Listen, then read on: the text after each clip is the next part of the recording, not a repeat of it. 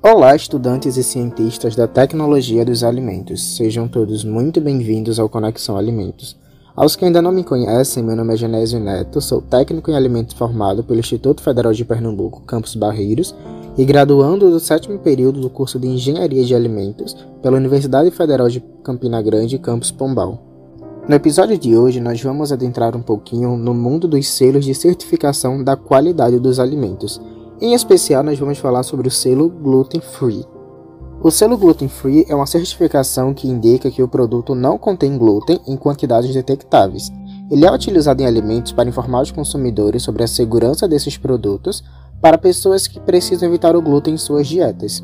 Muitos agora podem até estar se perguntando: tá, Genésio, mas o que é o glúten? Qual sua influência nos alimentos? Por que existem os selos gluten free? O glúten é uma proteína complexa que se forma quando as proteínas gliadina e glutenina, naturalmente presentes nos grãos de trigo, cevada e centeio, se combinam. Para a formação do glúten, dois fatores são extremamente essenciais: a água e a agitação mecânica. Quando a água é adicionada à farinha contendo essas proteínas, ocorre meio que uma reação química que permite que as proteínas se liguem e formem uma rede elástica. A agitação mecânica, o famoso sovar a massa, é outro elemento importante na formação do glúten, visto que essa ação ajuda a distribuir as proteínas uniformemente e a fortalecer a rede do glúten.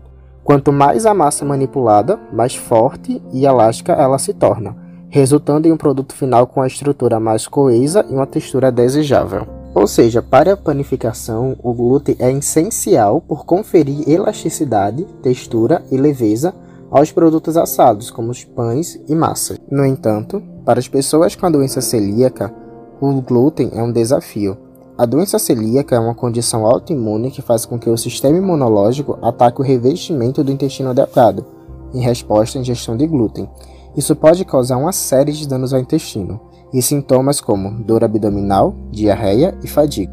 Partindo disso, o selo tem sua origem em uma necessidade crescente de identificar alimentos seguros para as pessoas com essa doença. À medida que a conscientização sobre essas condições cresceram, também aumentou a demanda por produtos alimentícios que fossem livres de glúten. E isso pode ser observado no nosso dia a dia, quando vamos ao mercado, por exemplo.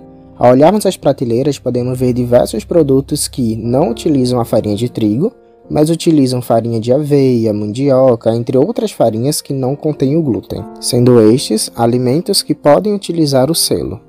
No Brasil, nós temos a Lei de número 10.674, de 16 de maio de 2003, que obriga os produtos alimentícios comercializados a informarem sobre a presença de glúten, como uma medida preventiva e de controle da doença celíaca.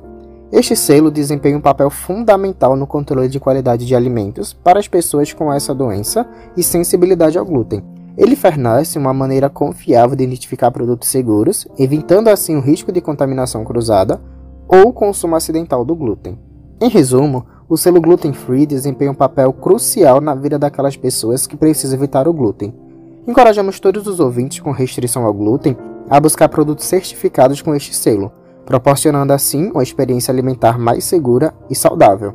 Espero que tenham gostado do episódio de hoje. Agradeço aos que nos acompanharam até aqui e até uma próxima.